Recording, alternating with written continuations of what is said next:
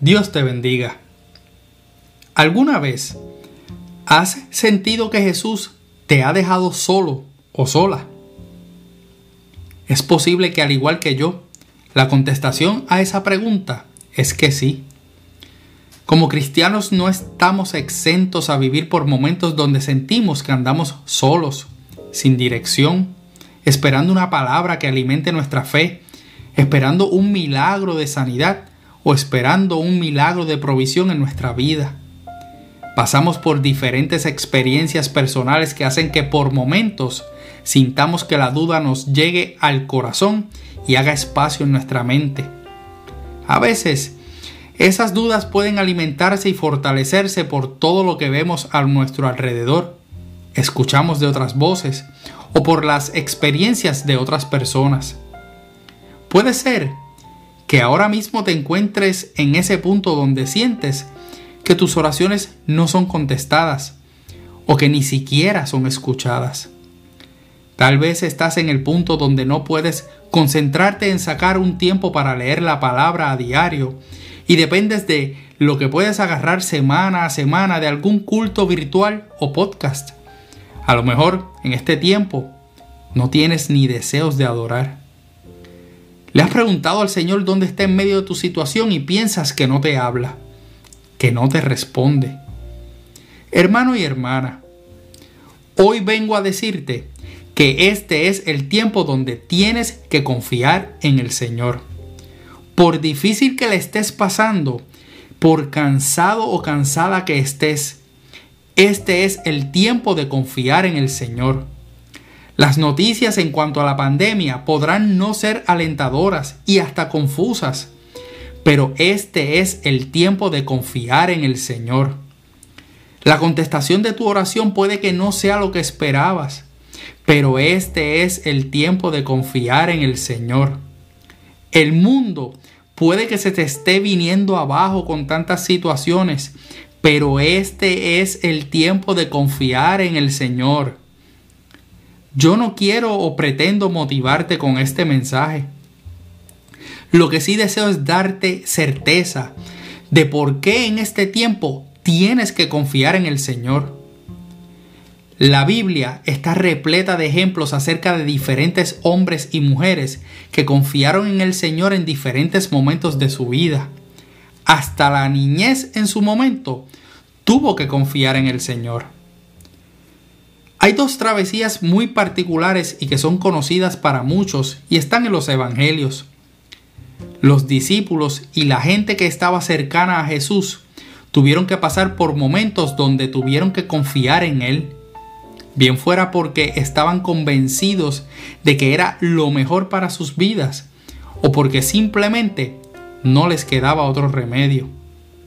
La primera travesía es una que luego de estudiarla un poco más a fondo recientemente, me impactó en otras maneras más allá de las que ya conocía.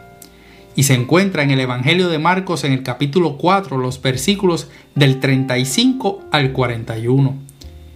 Este es una de las diferentes experiencias que Jesús le da a los discípulos en los ambientes donde la mayoría de ellos estaban acostumbrados a estar en un barco o barca y en el mar. Jesús tiene una manera muy particular de usar nuestros entornos para enseñarnos a confiar en Él. Estos discípulos, al caer la noche luego de un día cargado de mensajes por medio de parábolas, reciben un mandato o petición de manera directa del Maestro. Pasemos al otro lado. Luego de que esa barca y las otras que también habían con ellos se encaminaran en el mar, se levantó una gran tempestad de viento y echaba las olas en la barca de tal manera que ya se comenzaba a inundar.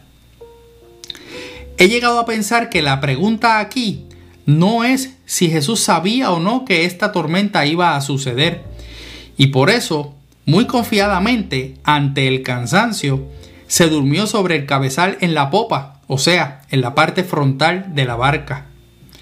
Las preguntas que yo me hago son, ¿cuántos de esos discípulos se hubieran bajado de la barca si Jesús les hubiera dicho, pasemos al otro lado? Y de camino enfrentaremos una tormenta.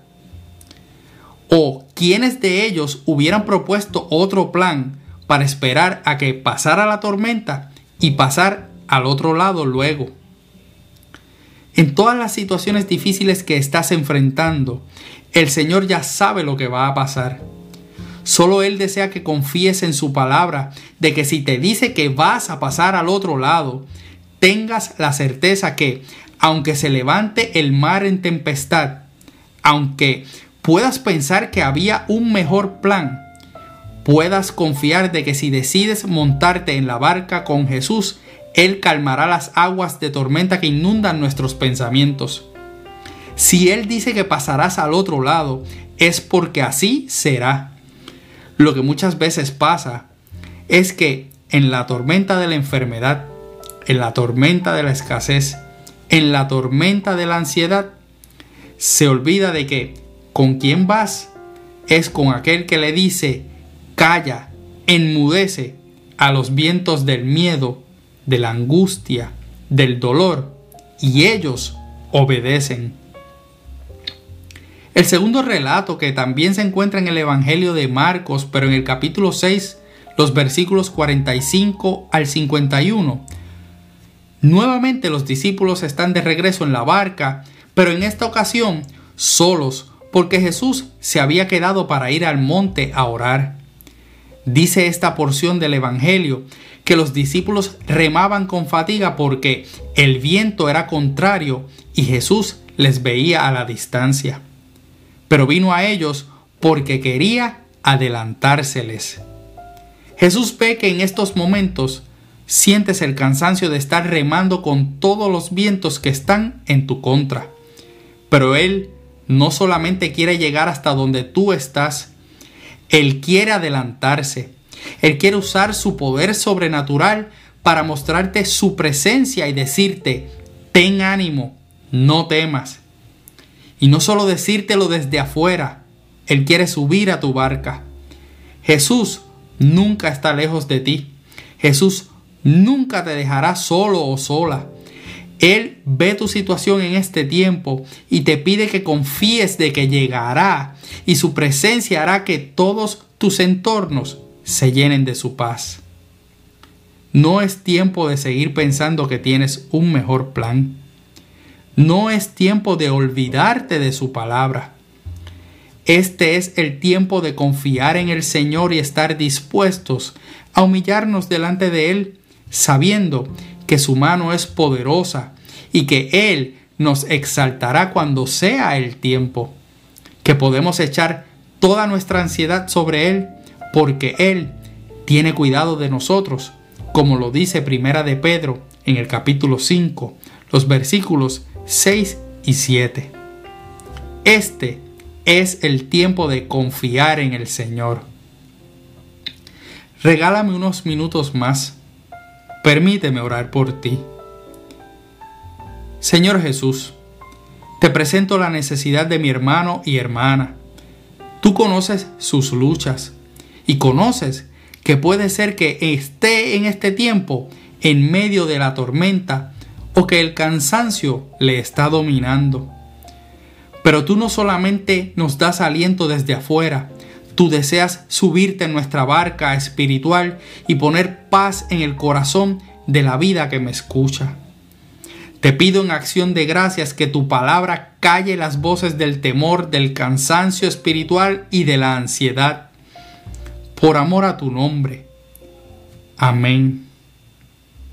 Soy tu hermano y amigo José Molina, y junto a mi hermosa esposa Sonia Riera, nos gozamos en servir al Señor como mujeres en nuestra amada congregación de la iglesia AMEC, Casa de Alabanza, una iglesia de presencia, cuyo pastor rector es Misraim Esquilín.